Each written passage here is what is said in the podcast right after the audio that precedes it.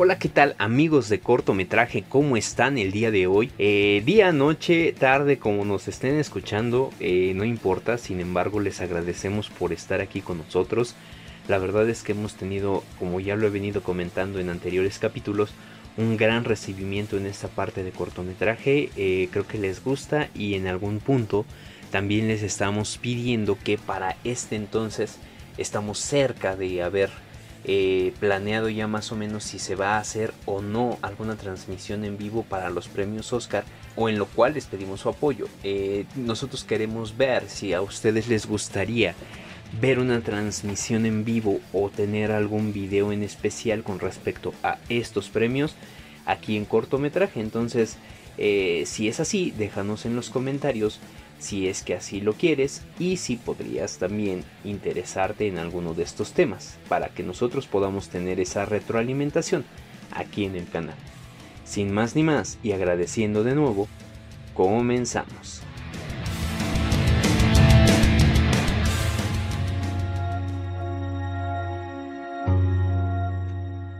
Hoy hablaremos de Spencer.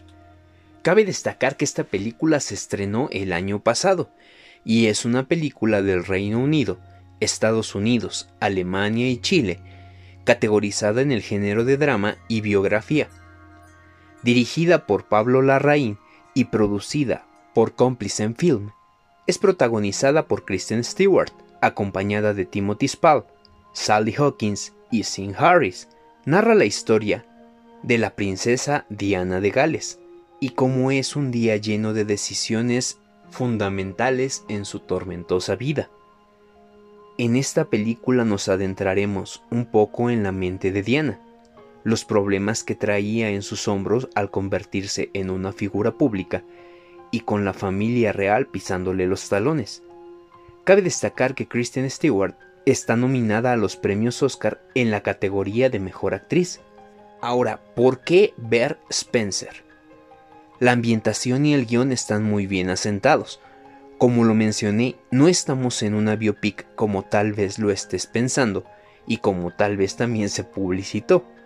Más bien estamos en un día especial en las decisiones de Diana de Gales, en los que veremos cómo trabajaba su mente y qué tanto la afectaba el convivir con la familia Windsor, y sobre todo con la reina y su hijo. Veremos el lado humano y gentil de la mujer, pero a su vez los trastornos psicológicos que la aquejaban. Algo que me gustó mucho es el manejo de la música en momentos de tensión, haciendo que raye en una especie de thriller. Y ahora, ¿qué tal vez no te guste de esta película? A pesar de estar nominada como mejor actriz, a mí personalmente me faltó ver un poco más de Kristen en este papel.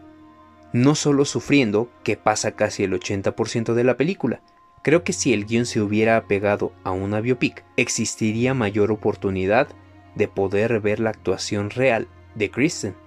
Me gustó ver la faceta de una Diana feliz y disfrutando por momentos. Me hubiera también gustado ver la faceta de filantropía y compasión por los demás. Concluyo este punto diciendo que si viste la serie de The Crown de Netflix, esta película tal vez te parecerá un poco repetitiva. Y ahora vámonos con las curiosidades de la princesa Diana de Gales o Lady Di.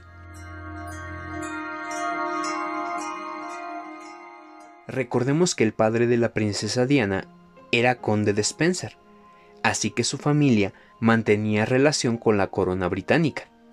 Lady Di confesó que la atmósfera del palacio de Buckingham era extraña y lloraba cada vez que su padre las llevaba a ella y a su hermana de visita, pero era una obligación social que debía de cumplir.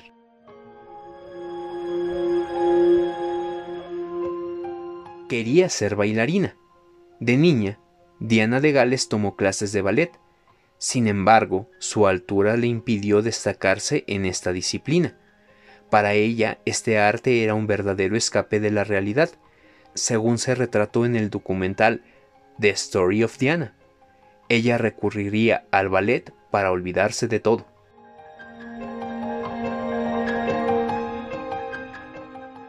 En contra de la tradición real, decidió no pronunciar la palabra obedecer en sus votos matrimoniales. Con ese sencillo hecho, la princesa Diana selló una tradición real, pues años más tarde, Kate Middleton y Meghan Markle siguieron su ejemplo y tampoco la incluyeron en sus respectivos votos.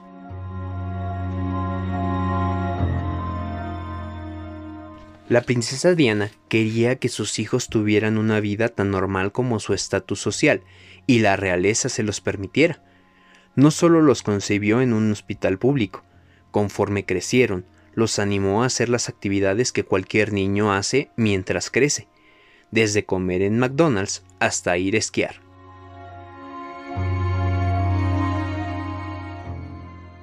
Hubo un antes y un después de ella en la historia de la prensa británica.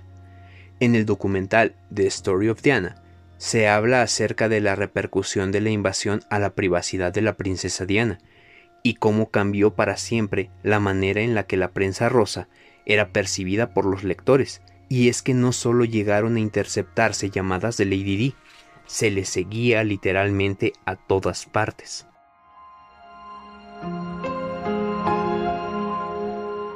Lady Di dando la mano a un enfermo con SIDA fue una de las fotos en pro de la lucha contra la estigmatización del SIDA. En 1987, la princesa dedicó sus esfuerzos a luchar contra los prejuicios que circulaban sobre este virus letal. Había mucha desinformación y sobre cómo se contagiaba y discriminación hacia el colectivo gay. En abril, Diana inauguró un pabellón de VIH-Sida rodeada de cámaras y saludó a los enfermos dándoles la mano sin guantes.